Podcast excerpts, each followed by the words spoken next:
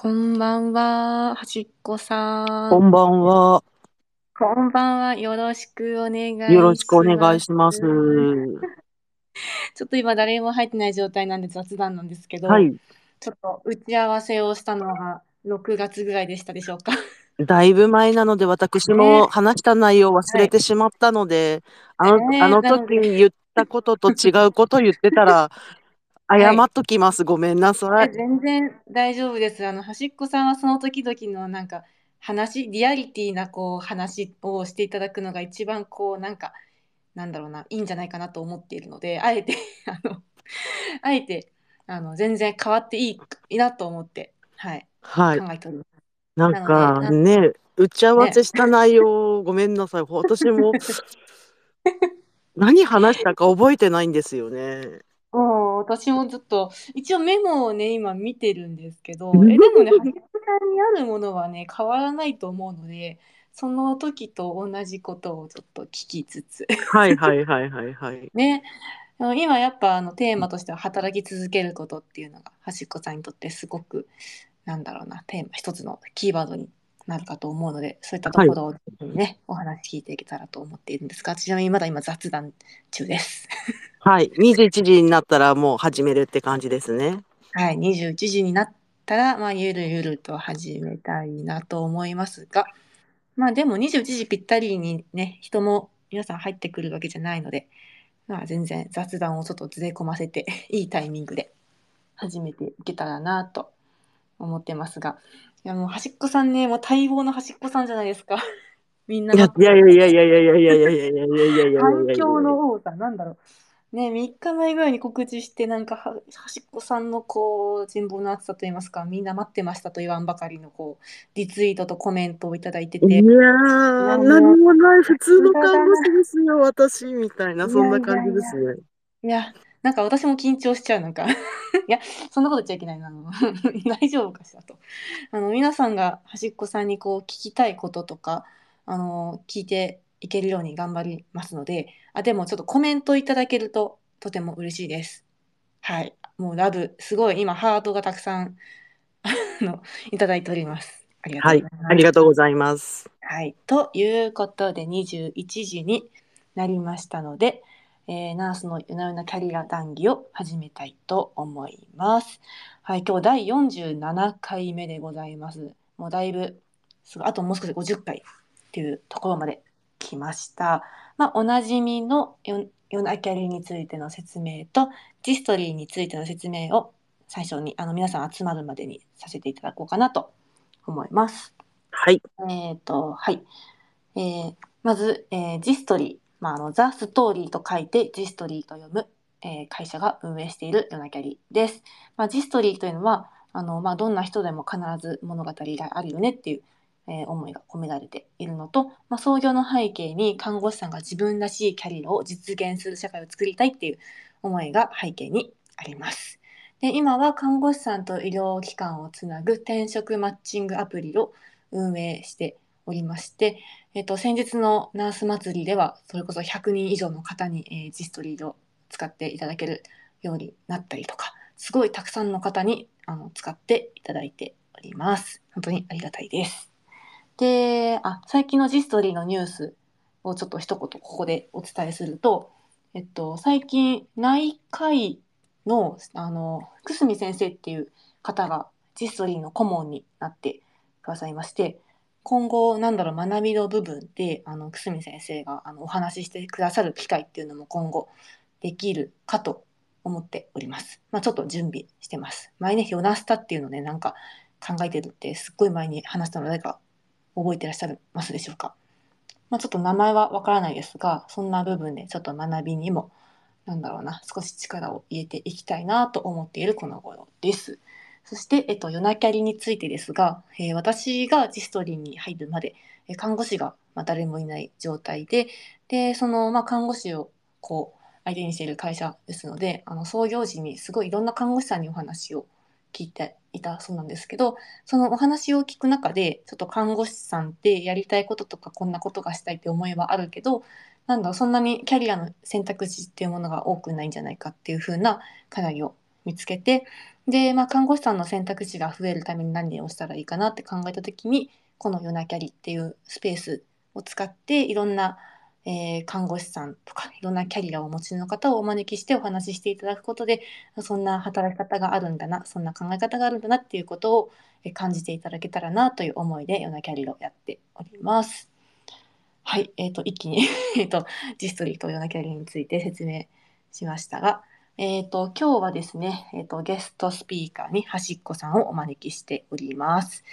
端っこさん、今日はよろしくお願いいたします。はい、よろしくお願いします。はい、ありがとうございます。まあ、テーマをね、まあ、ちょっと今から何ヶ月も前にあの一緒に話してこんなテーマにしましょうっていうことで一応あのね看護師向いていないと言われて15年以上今も看護師として働く理由というものをテーマに掲げたんですけれども、まあ、あの橋さんの今までのご経験とか、今病院で長くお勤めなんですけど、まあ、そこであの感じることとか、まあ、今後のこととかあのお聞きできたらなと思っています。よろしくお願いいたします。はい、よろしくお願いします。早速ですが、端っこさんの自己紹介お願いしてもいいでしょうか？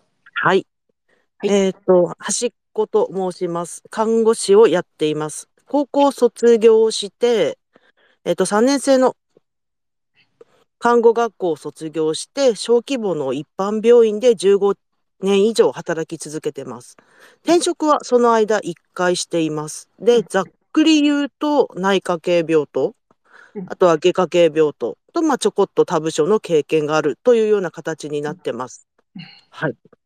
で、まあ今日は何もない看護師が働き続けてるよということで、まあ仕事としての、まあ、看護の向き合い方の参考になればいいなというふうに思っておりますので、よろしくお願いします。はい、ありがとうございます。はい。本当に端っこさんに話していただくと、なんかちょっとこう、話をこうもっと聞きたいなってなんか引き込まれる何かが あるなといつも思うんですけれども、はい、ね、はい、自己紹介ありがとうございます。いえいえいえいえいえ。小規模の病ね、15年以上働いてるっていうことで、うん、でも転職は1回されてるんですね。はい、1回してますね。うんうんうん、なるほどなるほど。まあ、せっかくなので、まあ、端っこさんが今の端っこさんになるまでどのようなこうね感じで成長していったのかをちょっと紐解いていきたいと思うんですが、まあ、そうですね、まず看護師になった経緯とか、まあ、最初に選んだ場所とかをちょっと聞いていけたらと思うんですけどすごいちょっと振り返っていただいていかがでしょうか？看護師になった、まあ、実習を向いていて、うん、自分に向いているのって急性期ではないなっていうのは思っていて、うん、なるほどそうなんですよ。で、ゆくゆくは在宅とか施設看護の方に行こうと思ってたんですね。うんうんうんうん。で、今でこそやっぱりそのオンラインとかそのテレビ電話みたいなものが、あの、できるようになって、こう、画面越しでできいろいろできるようになったので、新卒でもその施設に行くとか、奉還に行くとかっていうことが比較的増えてきたんですけど、まだ私の頃はそんなに一般的なことではなかったので、まあ、ちょっと病院で経験を積んで、まあ、そういうところに行きたいなと思って、でもまあ、その、まあ、よく言う ICU とか、3次救急とか、まあ、そういうようなあるところは、まあ、なんか向いてないかなって自分の中でなんとなく思って、まあ、小規模な一般病院の、まあ、内科病棟に配属を希望して、まあ、その通りになってっていうのが最初のスタートですね。うん。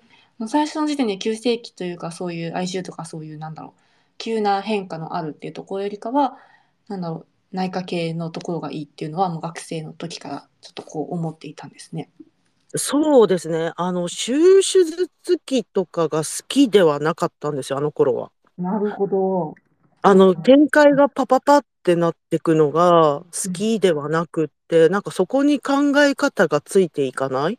ので、なんか私にはなんか向いてないかなっていうのがあって、っていう感じでしたね。へえ、そうなんですね。ま、好きじゃなかったっていうことは、今はもう特に苦手意識とかはないような感じなんですかね？バリッバリの外科ではないんですけど、なんとなく今外科系にいる方が長くなってきてしまったので、どちらかっていると今、まあ、外科系の看護師ぽい感じにはなってきたかなっていう感じはします。あなるほど。その病院に勤めてからのその学んだかみたいな部分とかも聞いていいですか？あいや、でも、本当にちっちゃい病院なので、うんうんもう内科って言っても、なんかいろんな、なんていうんですか、そこ、大きい病院に入るほど重篤なものではないけれども、うんうん。まあ、だから誤嚥性肺炎とか、あとはその科にいらっしゃる先生のもう本当に専門の科うんうんうん。の担当のところっていうような感じになるので、たまたままあ呼吸器の先生がいたら、まあ、呼吸器の、そうですね、そのケモとか、うんやるか先生とか、まあ、あと外科系も、そんな ICU とかがないので、あの、そんなでっかいオペではなくって、まあ、まあそうですね、まあ消化器でもまあ、移設とか、うんうんうんなんか、うん、そういうような感じですよね。うーんなるほど。あとはまあちょっと産婦人科も、はい、行かせていただきました。結構本当いろいろとやられてるんですね。そうですね。うんなるほど。えーその中小規模な小さい病院で働いてると思うんですけど、どうだろう？大きい、私は逆に大きい病院でしか働いたことがないので、なんかはい。イメージが最初ついてなかったんですけど、割とその小さいからこそのなんか良さみたいなものってどうですか？なんかあり、あります小さい、いや、やっぱり職員が比較的、名前は知らないけど、顔見知りになる人はどんどん増えていくっていうのはいいかなと思いますね。えー。なんかそこで働いていって、なんか、なんだろうな、感じたことというか、いかがですか？良かったことというとうん、その、まあ、まあ、人数が少ない、そんなに看護師の数自体も大きくはないので、まあ、うん。いろんな委員会とか、うんうんそういうのを、まあ、させていただいて、まあ、うん全体的に学びが深くなる。まあ、うん感染もそうですしうん、あとは、まあ、そうですね、クリティカルパスもそうだし、うんうんうん。あとは、まあ、接、あ接接遇とか、うんうんなんかそういう感じで、いろんなこと、まあ、あと防災もやりましたね。なんで、まあ、いろんなことを担当させていただくことが、うん、増え、ふその、まあ、経験させていただいたっていうのはいいの、いいことですね。なるほど。あ、そういえば、最初にその内科を選んだときに、なんか、新卒が一人だけだったっていうお話をなんかしていたあ、そうです、そうです、そうです、そうですですけど、その時を思い出し、な、な振り返ってみてどうですか？新卒時代の端っこさんは。別になんか、うん、あの、他の人と比べられることがないので、うんうんうん。あの、受け入れてくださった先輩方も、とても優しい先輩で、むしろうん。一人でかわいそうだね、みたいな、うんうん。寂しいでしょ、みたいな、まあ、ウェルカムな感じだったので、うんうんあの、普通に、うんうんあの、そういう意味では本当に同期がいなくて、あの、寂しいっていう感じはなかったですかね。まあ、他の病棟にはいたっていうこともあって、うんうんうん。えー、なるほどな。なんかそのいろんな科で経験した、したと思うんですけど、なんかこう、なんはいか思い出のあるエピソードとかってなんかありますか？思い出のあるエピソードって言いますと、そうですね。あーあのーまあ、1年目の時にですね、あのーまあ、ターミナルの間、ちょっと何でターミナルだったかとか全然覚えてないんですけど、あの、ターミナル期だった患者さんがいて、うんうんで、医療用麻薬と、まあ、英語で書かれた診療情報提供書を持って、海外旅行に行かれたんですよ。ご家族の方と、まあ、きっと思い出作りなんだろう。まあ、思い出作りでされたいって言ってて、でも、まあ、その方自体はもう ADL も自立していて、うんうんまあ、多分どこ、ちょっとどこにメタしてたかもちょっと覚えてないんですけど、うん。まあ、そので何かで痛みがあって、まあ、麻薬を持って、まあ、でも海外に麻薬を持ってるから、なんか先生がその英語で診療情報提供書を書いて、みたいなのを、まだ1年目の私だったので、うんうんまあ、そんなぐ深く関わることもなかったし、でも、ああ、こういうことってやってるんだって思ってたんですね。うーん、すごいですね。なんだろそう。う。小さい病院ね、と、だからこそできることだったのかな。なんか先生のその指示を書いて、しかも英語で。うん、あ、そうそうそうそう。で、うん、そう、うん。それで面白いと言っちゃいけないんですけど、その10年後に、うん、うん。違う患者さんなんですけど、10年ぐらい経った頃ですかね。うん、うん。やっぱり癌のターミナル期で、やっぱりご家族とやっぱり思い出の海外旅行をしたいっていう患者さんが現れて。おお、すごい。10年経ったらもうだいぶ1年目の時の端っこさんとはまた違ううそうなんですよ。1年うん。目の時はほんとに、あ、見てただけで、あ、でもこううん。いうことしてたな、確かそうだ、麻薬を持ってくためになんか先生。なんか英語で手紙書いてたなとか。なんかそういうのを見ていたからか、なんか、海外に行くためにはどうしなきゃいけないみたいなのが、なんか手続きみたいなものはあるっていう経験はしていたので。まあ、いろいろその薬の持ち込む方法とか、胸水とかもちょっと溜まってたので、うん、なんか飛うん。行機の中って酸素濃度低くなるみたいなんですね。気うん、圧が低いうん。関係で。なので、まあ、普通の地上にいるルームだったら、別にそのルームで行けた患者さんなんですけど。ま、状況も状況なので、ま、一応その、機内の中では酸素してた方がいいだろうとか、なんかそういうのとか調うん。べて、うん。まあ、なんか、ま、もちろん私が手配したわけじゃないんですけど、まあ、その時いたスタッフと、ま、その他のそういう連絡してくれるいろんな方の、ま、協力を得て、調べて、手配して、もう無事に海外旅行行って。帰ってこられたっていうことがあって、なんか、いろんなことを知っていて、ま、それがほんとに見聞きした一瞬でも、うん。それが後々10年後とか。何年か経った後に生きてくるんだなと思って、ま、その時はほんとにね、深い意味知らずに、ああ、こんなことやってたなぐらいな。うんうんうん。なんか、ね、そんなにね、1年目の自分に、その、目の前に与えられた課題しか基本的にやっぱり余裕はないじゃないですか。うんうんうん。で、その時にふんわり覚えてたことをが、やっぱり長く続けてると、蘇ってくるんだなっていうのはありますね。なるほど。やっぱすごい積み重ねというか、ちゃんと覚えてるもんなんですね。まあ、ほんとにあれですよね、あの、こう、ポイントみたいな感じですけど。うんうんうんうん。なるほど。なんか今回のテーマが、まあ、あの、長く働いているっていうところが、あの、端っこさんの特徴だと思っはいはいはい。結構夜なキャリって皆さん聞いてくださってる方は、あの、ご存知だと思うんですけど、なんかこういろんなキャリアを描いてる人とかを結構お招きすることが、ま、若干多い。いろんなキャリアを知って欲しいっていう気持ちから、いろんな方を、よなんだろうな、看護師だけじゃないとか、看護師でもはい。こういう風になんか変化していったとか、そんなはい。ことをね、お聞きするけど、端っこさんはそうじゃなくて、こう長くずね、同じところで勤めてるっていうのが、すごくなんかキャリアの形として素敵だなって思っています。はい。はい、ありがとうございます。いや、もうほんと素晴らしくて、こう、今の病院が結構長いんでしたっけ？なんか転職されてからが。いや、ちょうど半分ずつあ、ぐらいですかね、なキャリアる的には。なるほどなるほど。はい。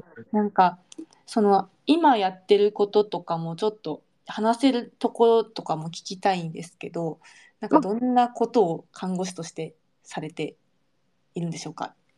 いや、今やってることも基本的に、あの、規模うん。とかも変わらないのでお、なるほど。あの、基本的には全然変わらないですね。おお。大きくもないので、ただ、その、ま、それは規模の大きさだと思うんですけれども。あの、やっぱり規模のちっちゃい病院ならではやらなきゃいけないことっていうのはあります。うーん、なんかどんなことがあるんですか？あの、おっきい病院さんだと、ま、あとは透析とか回されている病院だと、多分 ME さんっていらっしゃると思うんですよね。うん、いますね。うん。いないんですよ。いないですか？前もいないんですよ。前え？もいなかったんですよ。え？なんかちょっと想像ができないんですけど、いないんですね、ME さん。どはい。どうするんですか？それって？か看護師さんから ME おあと、人工呼吸器とか、はい。輸液ポンプとか、シうん。リンジポンプとかうん。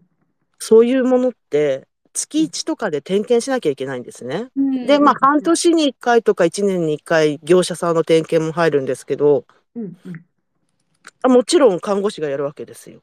えええ、看護師って点検できるんですね。あの、ルイさんがやってるような感じの。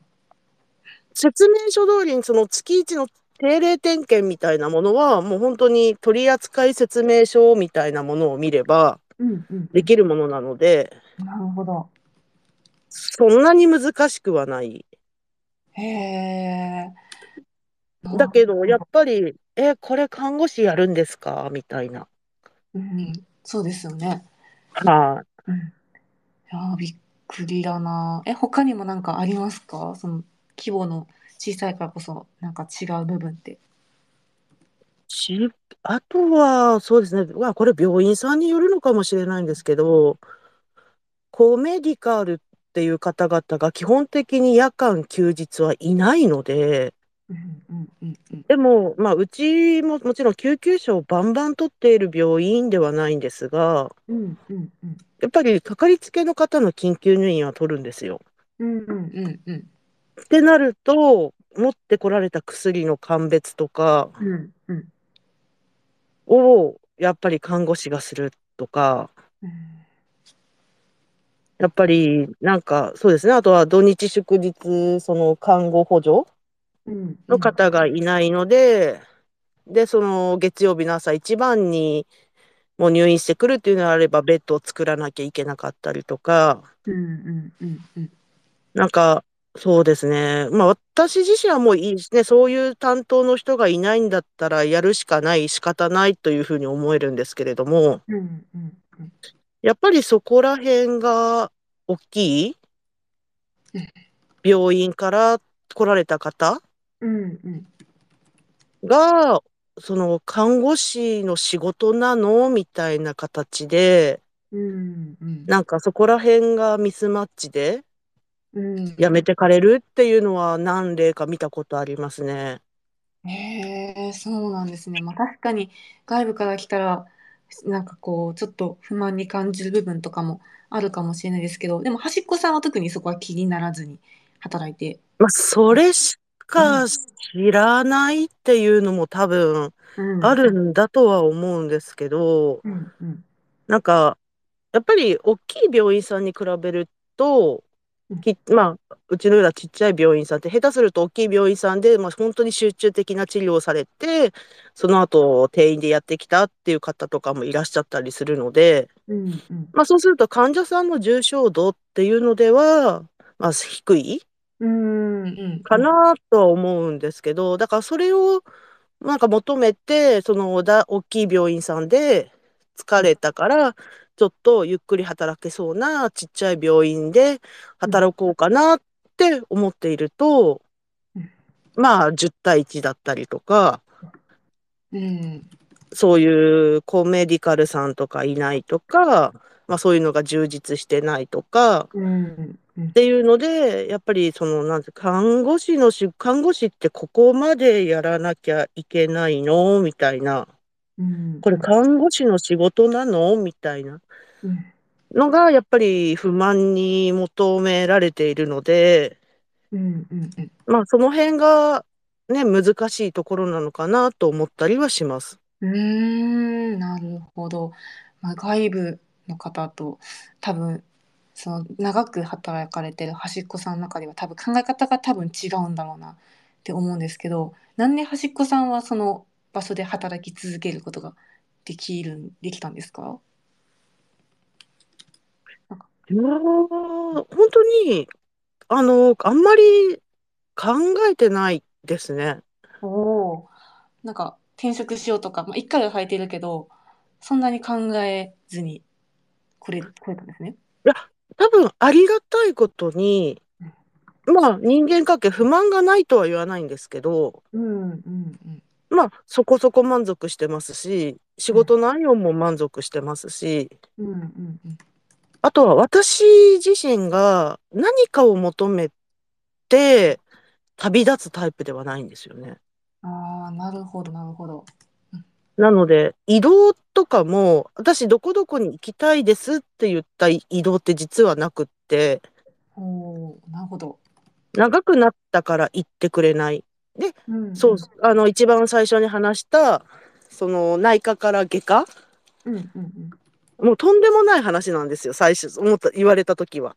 うんうんうんうん。だって、私最初は、そういう手術機が嫌い、嫌い、まあ苦手だなと思って、うんうんうんうん。内科に希望して、で、ゆくゆくは、まあ、奉還とか、うんうん。施設の方に行きたいなと思って、うんなったのに、まあ、長くなったから、行ってくれないって言われて、ええー、って思ったんですけど、ええうんうんうん思ったんですけど、まあ、そこで辞めるって思ってもよかったんですけど、でも辞めても、うんうんうん。まあ、まあ、辞めるほどではないしなと思ったのと、うんうん。あとはその時当時のその外科のスタッフの中に、先に一一緒に働いてて先に移動された方がよかった、いたんですよ。うんうんうん。まあ、その方、主任さんになられて、とてもいい方で、とても私のことを可愛がってくださっていて、うんうん。まあ、その人がいるんだったら、行ってやってもいいかなっていうと、すごい上から目線ですけど、うんうんうん。でもまあ、行ってもいいかなって思ったのと、もう一つは、本当にそこに向いてなければ、うんうんうんあのーやめ、やめるか戻すかどっちかにしろって言ってもいいかなと思って。ああなるほどまあ働いてみてから決めようって思ったんですね。そう、長くなってきて、長く働いたから、で、その一番最初にいた内科病棟では、自分の中ではそこそこうまくちゃんと働いてきたなっていう意識はあるので、うん。うん。もう本当に外科が合わなければ、もう戻してもらおうと思って、で、まあなんとなく、まあ周りの方の助けもあって、まあ最初はでも本当に嫌だったんですけど、うん。うん。そうですよね。うん。うん。本当に嫌だった。あの、だって、そう。で、その、まあ、その中で産婦人科にも異動になって、ねええで外一番科をやって産婦人科に移動になったんですね？まあまあまあ、そんな感じで、うんうんで、産婦人科になって、で、産婦人科になって一番最初に放り込まれたのが新生児室だったんです。あーなんかちょっと大変そうですね。新生児室なんですね。うん。まあ、申し訳ないけど、やっぱり何にも知らない、知らないというか、私、看護学校の時に実習行ったんですけど、うんいやー、母性も合わない、私は本当に合わないと思って、うんうんここにもやっぱり絶対行かないって。で、そう、ね、あの、そう、ね、ごめんなさいね、助産師さん聞いてるのに言うんですけど、助産師さん怖かったんですよ、その病院。本 正直でいいと思います。当に怖かったんですよ。今ならわかるんですよ。それだけのものになってるっていうのは分かってるんですけど、うん本当に怖くって、実習した病院の助産師さんは。うんうんうんあそこは言っちゃいけない。無資格、あの、無資格者は言っちゃいけないと思っていて。で、行って、まあそこも、やっぱり合わなかったら戻してもらおうと思って、う んなるほどなるほど。そう。って思ったら、まあ、そこそこ。でも本当新生児室なんて、子供、新生児は喋らないし、うんで、その授乳に来るお母さんたちに話しかけられても何もわからないし、でも本当に、なんでしょうね。あこんなに人と喋らないって苦痛なんだみたいな。えもちろん、そんな一人だけで放り込まれたんじゃなくって、うん教えてくれる人もいるんですけど、うんうん。患者と喋るっていうことが、まあ、赤ん坊は雑談しないし、うんうんうんお母さんたちとは、お母さんたち教えてほしいわけですよ。初めてだったりすると。うん。うんとてもつもなく雑談するっていう感じではないんですよね。まあ、その余裕はするんですけど、でも、私に雑談する余裕もないし、うんうん。変に雑談すると聞かれてもわからないし、うんそう。なので、うん。そう、そういうのがあってっていう感じですけど、でも、あのー助産師さんと働いたことって自分にとっていい経験だなと思っていて、うんうんいいですね。素敵。あのーまあ、ね、ざっくりと言うと、まあ、私も女性なので、うん。まあ、そういうことを知れたっていうのは、まあ、いいことだなっていうのと、うんうん当たり前なんですけど、助産師さんってうん、あの、資格を持ったスペシャリストなんですよ。うん、すごいです、ね。もうそれはもう法律で決まった助、その分娩業務を取るスペシャリストなんですよね。うんうんうんうん当たり前なんですけど。で、私は看護師だし、でうんもその中で、助産師さんに自分がわからないことは、教えてください、助けてください、この患者さんのこのケア、ちょっとどう介入していいかわかんないですって、その助けを求める、求めてもいいんだっていうことを知ったことと、うんうんうんうんあとは、その人たちが、そのスペシャリストの人たちが働きやすくするには、自分の立ち位置とか動き回る位置ってどうすればいいのかなって。おーなるほど。そう。なんか、なんていうんですかね、こう、やっぱり、すべてを知ることってできないじゃないですか。うんうんうんうんその、すべての病気、すべての疾患、すべての何かを。うん。で、そう。なので、まあ、そういうスペシャリストの方々がいるのであればうん、まあ、その人たちがうん。よく働けるような形で、で、私たち、その、まあ、看護師としての自分のあり方は、その人たちがやり、やれ、やりやすいようにできる環境を整えるための知識とか、うんうん。まあ、技術とか、うん。まあ、あればいいってあき、まあ、諦めていいわけじゃないんだとは思うんですけど、うんうんうんでもね、やっぱり当たり前にプロはプロで、持ちは持ち合いなんですよ。そうですよね。そう。やっぱ資格、上位資格というか、まあ、助産師さん、そのプロっていうところで、なんだろう、到達できない何かってありますよね。なんか、学んでも、ま、学んでもそこに、なんだろう、近づけ、そんな同じようにはなれないっていうのもあると思うので、なんかそのちゃんと助産師さんにわからないことを聞くとか、ちゃんと助けを求めるっていうところ、あとは働きやすいように環境を整えるっていう、なんかこう、サポート側に徹したっていうのが、なんか、すごい端っこさんのその場でこう生きていく術みたいなものを感じました。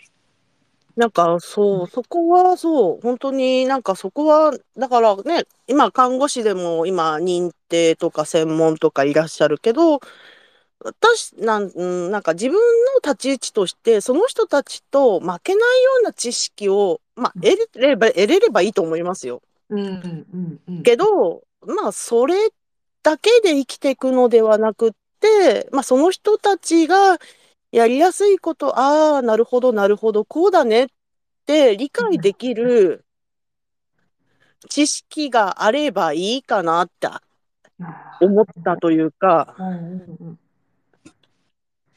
や、素敵ですね。いや、なんか、すごくいいなって思っていて、まあ、看護師さんもいろんな方いるじゃないですか。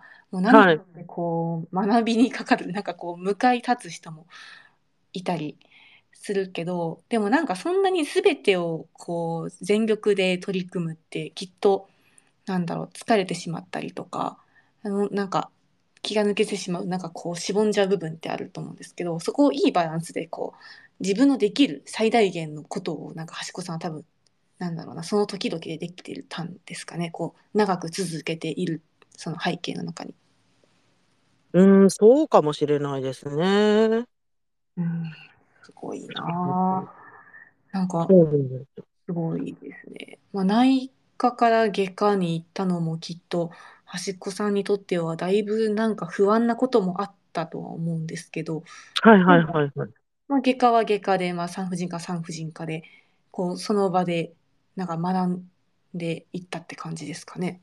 そう教えてもらえながら。あのー自分の中ではめちゃくちゃ未知の世界だったので、うんうんあのー患者さん向けのうん、その、まあ、がんとか結構主要ながんだとう、んうんその患者向けのガイドライン、もちろん、その治療、医療者向けのガイドラインもあるんですけど、まあ、うん大腸がんとかもそうなんですけど、あるんですけど、それがもっと簡単に書かれた患者さん向けのガイドライン。ああなるほど。うんで、化学療法とかも、その製薬会社さんが出しているうん、その患者さん向けのパンフレットうんうんうんとか、まあそういうものをうん。あのー参考にして、一番最初も本当にそれで勉強しましたね。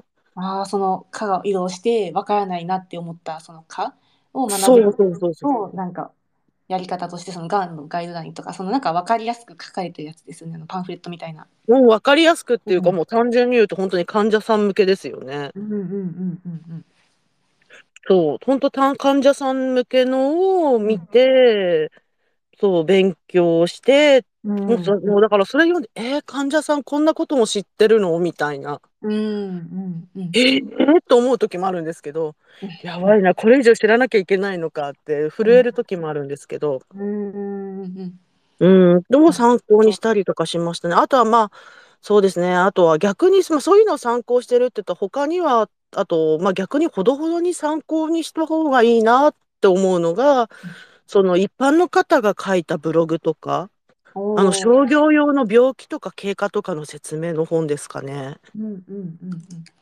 ほそう。あの、結構今ね、ど。YouTube とか、まあ Twitter もそうだし、TikTok とか、まあ SNS で、うんうんうんこの手術をしました、この体験しました、みたいなのってうん結構あるんですけど、あの、まあ、イメージはね、つきやすいんですけど、うんうん医療的にうんって思う時があるので、うんうん。なんかそのあたりの分別というか鑑別うん。が、なんかできない時に、それを鵜呑みにするとかなり危ないなって、まあそれはもう本当は一般の方もそうなんですけどね。うんうんうんっていうのはあるので、まあその辺はちょっと注意しないといけないかなとは思うんですけれども、でも本当に製薬会社さんのそういうのとか患者さん向けの、そのね、各学会とかが出しているガイドラインだ、なんたらだ、みたいなものは本当に参考にしましたね。うんうんなるほど。すごいなんか学ぶときになんか参考になりますね。それこそ、まあ、今でこそ、その、まあ、エビデンスの高い低いがちょっと記載がないとわからないっていう、その曖昧なデータとか、そういったものもあるけど、そういったなんかちゃんと書かれたそのガイドラインとかだったら、まあ、それが正しいものにもなりますし、そこからなんか基本的なことを学ぶってすごいなんか良さそうですね。そうですね。やっぱり、その、レジ、そうですね。レジメンとかは本当に状況によっては患者さんにその病気の説明からしているものもあるので、うんうんうんその分子標的薬とかだと、うんあな、あの、この方の人はこうでこうで、この病気の方の分類はこうでこうで、みたいな感じで、そこから詳しく書いてあるので、うんうん本当に、うん、あの、ねえ、看護師なんですけどね、なんか医療用のやつって時々、なんかもうよくわかんない、本当にわかんない、どうしようっていうう。んうんうんでも私明日この患者さん持つのみたいなのってやっぱあるじゃないですか。ね、不安になることありますよね。はい。なので、本当に参考にしましたね、一番最初の頃は。うんうんうんうん。なるほど、なるほど。ありがとうございます。今コメントをいくつかいただいているんですけれども、えっと、まあ、順番にそのテルソニさんも、まあ、すごく今夜楽しみにししていた回ということで、今も小冊子はもらって見てますと。すごい、これは端っこさんの 助言によるものなんでしょうか。小小冊子もらって見てますっていうコメントだったり。あとは端っこさんには癒され支えられてます。いつもありがとうございますとコメントいただいてます。ありがとうございます。はい、ありがとうございます。はい。今回ね、あの、病、端っこさんのこの病院看護師としての歩みだったり、あとそう、なんかいろんな科を経験してきたからこそ、なんかどうやってそこで学んできたのっていうようなお話を事前にしてくださいって言ってたのを、なんかこう話しながらなんか思い出してきたっていうところがあるんです。ちょっと前半からこういろんな話にあっち行ったりこっち行ったりで、なんか皆さんにはすごいご迷惑をおかけしているかなと思うんですけれども、大丈夫でしょうか？なんかあの、端っこさんに聞いてみたいこととか、何かありましたら、あの、コメントいただけるとすごく嬉しいです。ここまでで端っこさんいかがですか？話してみて。いやー、大丈夫でしょうかね、皆さん。大丈夫だと思います。あの、私の走りの あれ次第だと思うので、ちょっと私がちょっと口が回らなくて本当にすいません。いえいえいえいえいえ。本当にあの今日も温かい皆様に聞いていただけて本当に嬉しいなと思ってます。本当にありがとうございます。はい。はい。そんなところで。え、でも端っこさん、まあ普通にこう、看護師として働く中で、なんだろう、最初はもちろんなんか特に役職ないところで働いてるけど、なんか15年以上も働いてたら、なんかこう、いろんな役職になったりとかするんじゃないかなと思うんですけど、なんかそこら辺いかがですか？あの、一瞬やったんですけど、なるほど。うん。合わないなと思って、うんうん、うん。あの、やめました。降りました。なるほど。合わないななって思ったんですね。まあそういった管理業務みたいなところですかね。合わないっていうか、ちょっと自分がそれをし続けられる環境ではないなっていうので、うんあと、その、まあ、この、今も看護師として働く理由なんですけど、私の中で看護師って仕事なんですよ。うんうんうんうんうん。その、別に趣味でもないし、うんすごくドライなことを言うと、お金を稼ぐ手段。うんうんうん。あそうですね。なので、あのー変な話なんですけどうん、一等のジャンボ宝くじを当たった翌日に私いつでも辞表をかけるんですよ。そうですね。うんうんうんなんか、うん。そう。なので、うんうんそう。私の中で、まあ、それをね、夢見つつ、定年まで働き続けないと生活ができない。うんうんうんので、そこを働き続けるためにはうん、必要であれば、そういうものになるし、うん必要であれば、もしかしたらそういう何かを取るかもしれないし、うんうんこの先絶対取りませんっていうわけでもないんですけど、うんうん。それをやった結果、この状況でこれをやったら、私、定年まで持たないなっていうのにちょっと気づいて、ああ、なるほど、なるほど。うんうん、なんかこれまではほらいろんな科とかに行ってなんとなくそこであ無理だったらやめようできたい。なんかなんとなく続けてっていうところがあったけどその管理の部分とかそのステップアップなんだろうステップアップ看護師のステップアップっていろいろあると思うんですけどそういった上に立ってやるっていうのが端っこさんにとってはちょっとうんって感じだったんですね。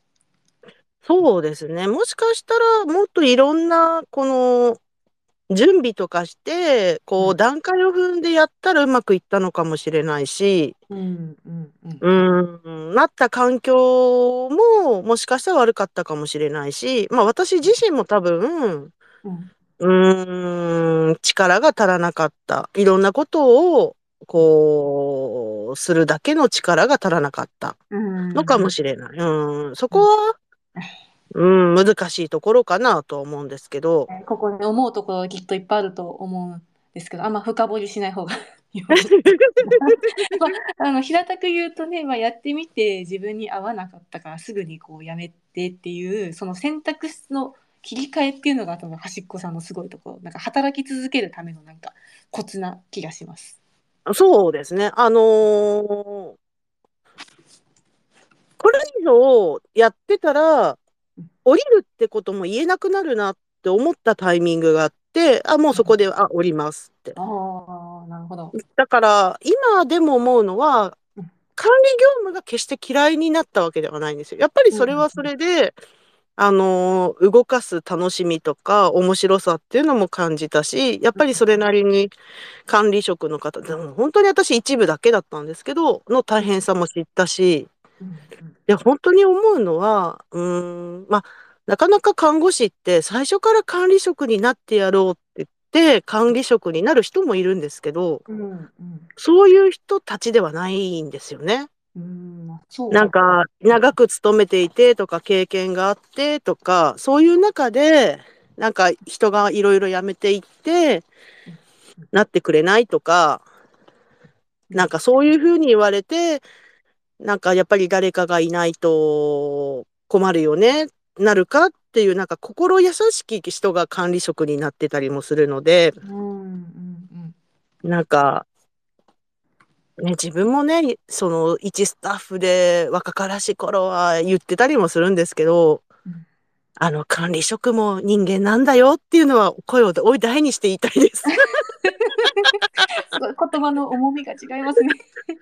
なのでね、はい、今基本的に管理職に何言われたら、はい、はい、はいって感じですよね。もう仰せのままにっていう感じです。表のままに。ああ、なるほど。もう私目で良ければさせていただきますみたいな。なんなんですか、そのね、理不尽なことに何もね、せずに従えっていう意味ではなくって、うんうんうんもちろん意見としては言うけれども、うんうんでも、意見として言うだけであって、やっぱりね、職場の雰囲気を悪くするようなことはしちゃいけないかなって、つくづく思います。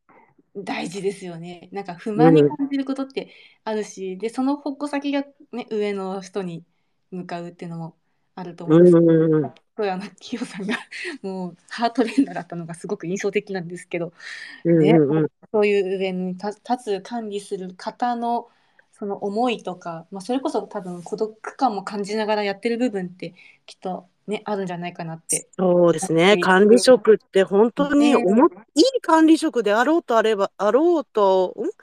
いい管理職であろうとすればするほど孤独です。ま あ辛いところがありますよね。だって、スタッフにの愚痴を言え言えないし、その自分の周りに信用できるね、管理職がいない、うその自分の上司がいないってあれば、その愚痴をどこかで抱えなきゃいけないし、だってそれがね、どこかで喋って、あの市長さんが、あの管理職がこう言ってたよってなっちゃうと、結局自分の首を絞めちゃうので、難しいな。いやーでもこの話って多分端っこさんだから言えることだと思うんですよ。あの一回こう管理者をなられてその管理者があるから見える世界なので、なんかさすがだなと思います。いや、本当に、なので、あの、市長さんには優しくしてあげてくださいっていうのが、はいっていうのが実感ですかね。いやーそうですね市長さんには。え端っこさんは市長さんにはならないんですね今のところは。うーん、降りたのでね、違う道を探さなきゃいけないかなっていうのはちょっと思ってます。ああ、なるほど、なるほど。すごい、こう15年以上のこう看護師としてずっと長くやられてきた先に、まあきっとそういう道もあるっていうのはなんかこう皆さん想像もつくと思うんですけど、でもなんかあれですね、なんか結構そのね、こう経験で管理者とか、まあ、上をやってくれって言ってそのままなる方もいれば、でも端っこさんみたいみたいにこう勇気出して、いや、いいですっていう、こうちゃんと軌道修正自分の行きやすい道に進めていけるこの軌道修正力ってなんかこう長く続けていく上ですごい重要なことなんだろうなって今感じてます。うーん、なんか軌道修正力ってすごいかなこさんがかっこいいこと言ってくださったんですけど、まあ、早い話が自分が退避する退路をちゃんと確保しとくってことですよね。階段を確保すると。うん、そう。だってもう別にこれがダメだったらやめなきゃいけないとかではなくって、これがダメだったらここに戻ればいいや、みたいな。うん、うん、うん。まあ、もちろん、あの、私転職をしもしているので、転職することが悪とは言うつもりはないんですよ。うん、うん。でも本当に、例えば、それは何かを持って転職したいとか、何かの目的に持って転職したい。まあ、あとは家庭の事情だとかで転職しなきゃいけない人もいるし、あとは、あのーやっぱり合わないとか、うん、うん。あとはその職場の人たちと合わない。それがいじめられてる、嫌がらせをされてるとか、うん、うん、もうそういうのはやっぱり私は逃げなきゃいけないと思うんですね。人間関係のところは、うーん。難しいですよね。だから、もちろん何かしらメリットはあって続ける。だ私は続けてこれたのは、まあ、ある意味そういういい運もあったんだけれども、そう、でも私ちゃんと実は逃げてるんですよ。ああ、そうなんですね。それがそ一回の一回のその転職の部分なんですかね。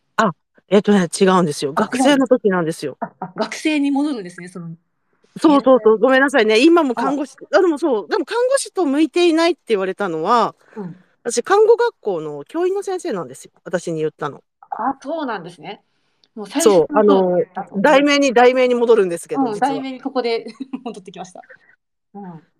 そえー、え、そう言われてどうだどうしたんですかその時？う。いや、あの、3年時の実習の時に態度が悪いって実習を落としまして、えー、で、まあ、態度ってすごい難しい評価じゃないですか。うん、そうですよね。だからまあ、まあ、こういうキャラクターなので、看護に対する熱い情熱があったかっていうと、そういうわけでもなく、まあ、ひょうひょうとした学生だったので、まあ、今となっては多分生意気で気に入らなかったんだろうなっていう感覚は自分の中ではあるんですけど。なるほど、なるほど。あの、で、その単位を落とした時の話し合いで、再実習もさせません。留年も認めません。はい。って言われて、え、退学しろってことですか？って言われ、あの、言ったら、うんそうは言ってないけど、あなたの経歴が傷つくから自主的に考えてくださいって言われて、嫌ですって言って。で、それをですね、それを個室に呼び出して、怖い。で、私を辞めさせる目的の先生2人と私い1人ですよ。当時まだ20歳そこそこの。あ怖い。もうそんなの話し合いじゃないですよね。暴力ですよね、言葉のね。うん怖いな。そうそうそうそう。で、私自身はもうそこで嫌ですって言い続けて、うんうんうんで、まあその時に言われたのが、あの、私はわかるって、その教員の先生に。うんうんあなたは看護師に向いてない。でもその時私思っちゃったんですよ。その先生、私の学校入る時の面接官で、会ってわかるんだったら、なんでお前は私落とさなかったんだと思って。確かに最初のにそもそもそう。そもそもね、なんで私入学できちゃったんだろうと思ったんですけどそうそうそう。そんなこと言われて、でも私頑固だからもう嫌ですって。別に留年するのも構いませんって言って。実際実習するのも構いませんって言うんって。で、でも結局、その考えなさいって言われて、もう部屋から解放された時に、やっぱ絶望で、うんうんうんで、その時に助けを求めたのか、ちょっと覚えてないですよ。あまりの絶望で。もうほぼほぼもう半べそで出てきて。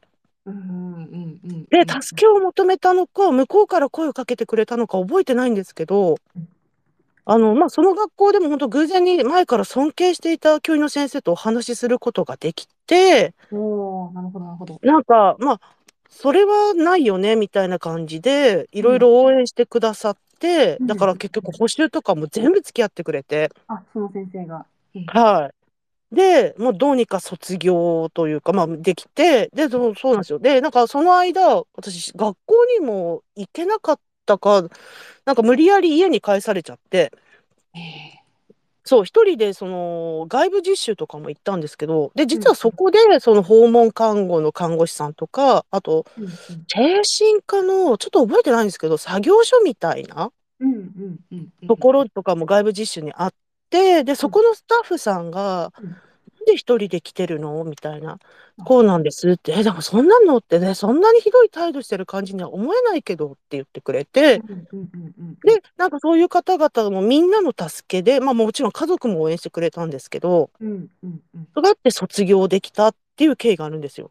えーなるほどなるほど。そう、うんうんうんうんそうなんです。いや、看護師向いてないってね、言われた学生時代と。いや、でもなんか、すごいな、端っこさんのその引かないところ、逃げなかったんですね、そこは。でも。逃げてない。なんかね、腹立たしかったんですよね。まあ、確だからね、かそういうところも可愛げがないかったんでしょうね、今思えば。に。いやーいや、でも、本当に、それを同じ時期に同級生もう一人の子やられて、で、その子は、やっぱり誰もにも相談することできなくって、やめちゃったんですよね、その時に。なるほど、なるほど。そう。で、でも、なんか、火事の噂なんですけど、うん後ほど准看護師を取ったって聞いていて、うんうんうん。いや、結局、準その後、准看護師取った人と、向いてないって言われたのに15年以上続けた私にした退学騒動って何だったんだろうなって今だって思います。うんすごく大きな出来事ですね。そう、忘れられないですね、その何年も前のことだと思うんですけど。そうそう。そうなんだけど、それがあったんだけど、実は自主病院からお金を借りていまして、あるお礼奉公すればなくなる。ああ、なるほど、なるほど。はい。でも、その助けた先生、くれた先生が、いや、あなたここにいちゃいけないって、もう色眼鏡で見られるから、もうお金は気にしちゃいけないって、もうここ出なさいって卒業したら。うんうんうんうん。で、まあ、かなりいい金額なんですけど、捨てて、お外に出た。だからやっぱり逃げるってことも大事だなと思って。そう。で、逃げたからこそ、全くその、学校とは関係ないところで就職して、うんうんうん。温かく一から迎えてくれて、で、まあ最初の頃、その一人じゃ、一人で寂しくなかったですかっていうけれども、まあ一人で実習とか補習とかもやってきて、うんうんうん。まあ比べる人、比べてもろ、比べられる相手がいないって幸せだな、みたいな。なるほどなるほど。そう。だから逆にのびのびとやらせてもらったっていうのが最初につながるって感じですね。うわ、すごい、なんか伏線を回収してくださいました。はい。ありがとうございます。こう、あ今ちょっとコメントもいただいているんですけど、皆さんいかがですか？もう端っこさん、かっこいいですよね、本当に。いや、すごい。ね、群青日和さんも、私も内科育ち、まあ、内科希望でしたが、気づいたら、えーバリバリの外科系看護師になっていましたと。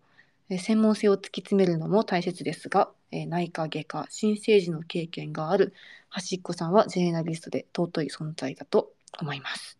ありがとうございます。ね、本当にありがたいお言葉です。いや、この看護師イコール仕事と割り切って働いている端っこさんかっこいいですと。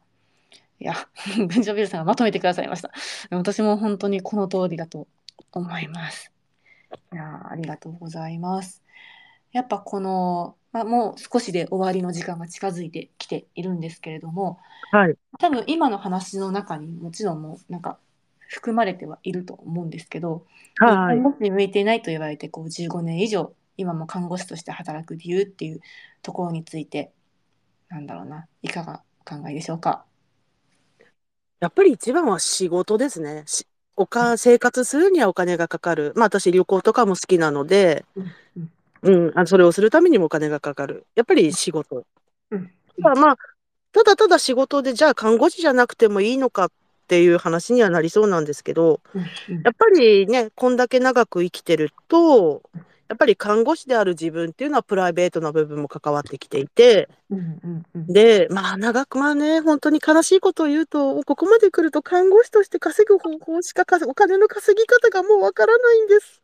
いやいやいやとんでもとんでもないそう。うっていうのもあるんですよね。うんうんうんうんで、続けると、やっぱり、そう、で、私、こう、ツイッターじゃなくて、今も X になりましたね。この界隈でいるのは、うん。やっぱり、その自分が本当にしんどかった時に手を差し伸べてくれた人たちがいるので、まあ私も何かできるほどってわけではないけれども、なんかそういう、だからまあそうですね、精神科とか法官とか、まあそういう方々とかも、やっぱりすごいなとか、私自身も助けられたなと思ってるので、なんか、もう恩返しのために続けてるのかもしれないですね。なるほど。恩返しなんですね。原動力というか続けていくことの背景にあるんですね。いやすごいかっこいいな。端っこさんの慕われてるのが本当によくわかる回で今あの皆さんからコメントをいいております。いやすごい。もう端っこさんに支えられています。ありがとうございますとか。はいすべてが好きですと。安心そのものといったお言葉をいただいてますはい。端っこさんです。いや、ありがとうございます。はい。まあ最後に、あのーまあ、これからやっていきたいこととか目標と、あとは、まあ、リスナーさんに向けての一言をいただきたいのですが、えーちょっとその前に、えっと、このスペースの途中ですが、えーこのアンケートですね、感想アンケートの方を書いていただけるととても嬉しいです。あの、端っこさんへのご感想とかいただけたら、あのメッセージをお渡ししたいと思います。でもなんか皆さん直接言ってくださってる方も多いと 思うんですけれども、ぜひぜひアンケートに回答いただけたらと思います。はい、お願いします。お願いします。ということで、はしこさんいかがでしょうか？えっと、これからやりたいこととか、なんか目標みたいなところとかってありますか？目標はやっぱり、もう何度も言ってる通り、定年まで働き続けること。かっこいい。はい。で、まあそうですね、お伝えしたいことっていうのは、まあ何もないけど看護師って続けられるんだなっていうのを思っていただければいいかなと思います。でも、うん、そうですね、尊敬される、尊敬してる先生に、でも、そうですね、長く続けることも一つの才能だよって言われたので、本当にそれはそうだと思いますね。うんうん。で、まあ、特にこれをね、聞いてる方は真面目な方多いと思いますけど、まあ、どうしてもね、やらなければいけない時ってあると思うんですけど、やっぱり、まあ、ずっと走り続けるっていうのは私は無理かなと思っていて。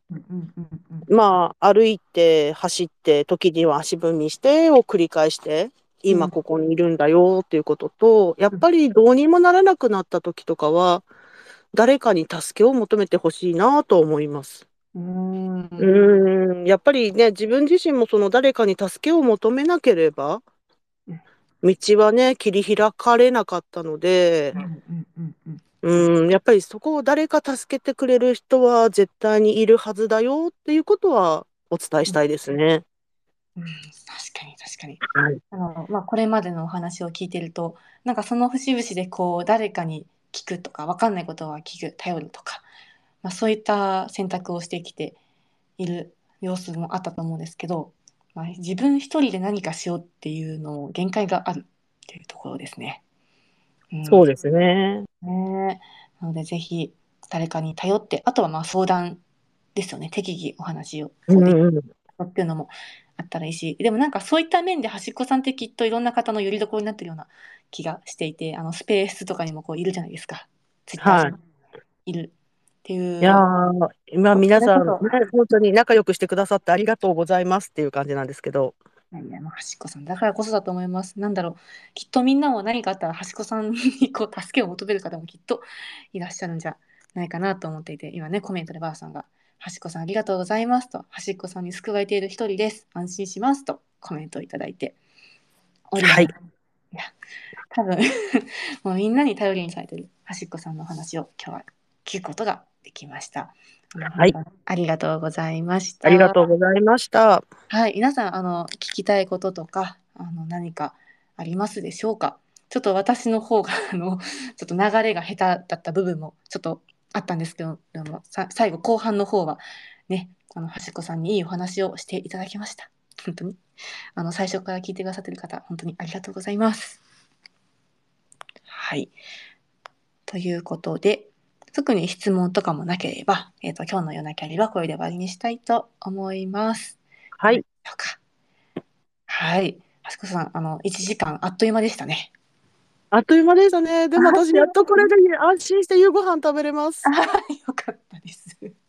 あの、端っこさんには2、3週間ぐらい前に、どう？って、あの、DM を送らせていただいてね、あの、はい。ちょうどこの枠が空いていたので、お願いをしたっていう経緯があるんですけれども、まあ、それこそ打ち合わせをしたのがもう何ヶ月も前、まだはい春春だったかな、まだ夏になってなかった気がするんですけど、うんうんうんんそんなと。ころからの待望の端っこさんの会を今回することができて、本当に良かったです。はい。ありがとうございましたあ。りがとうございます。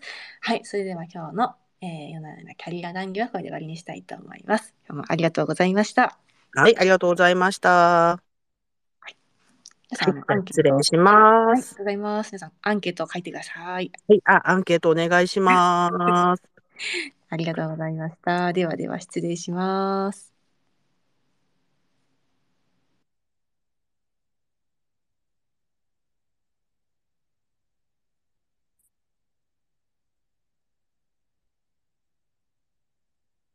お疲れ様でした。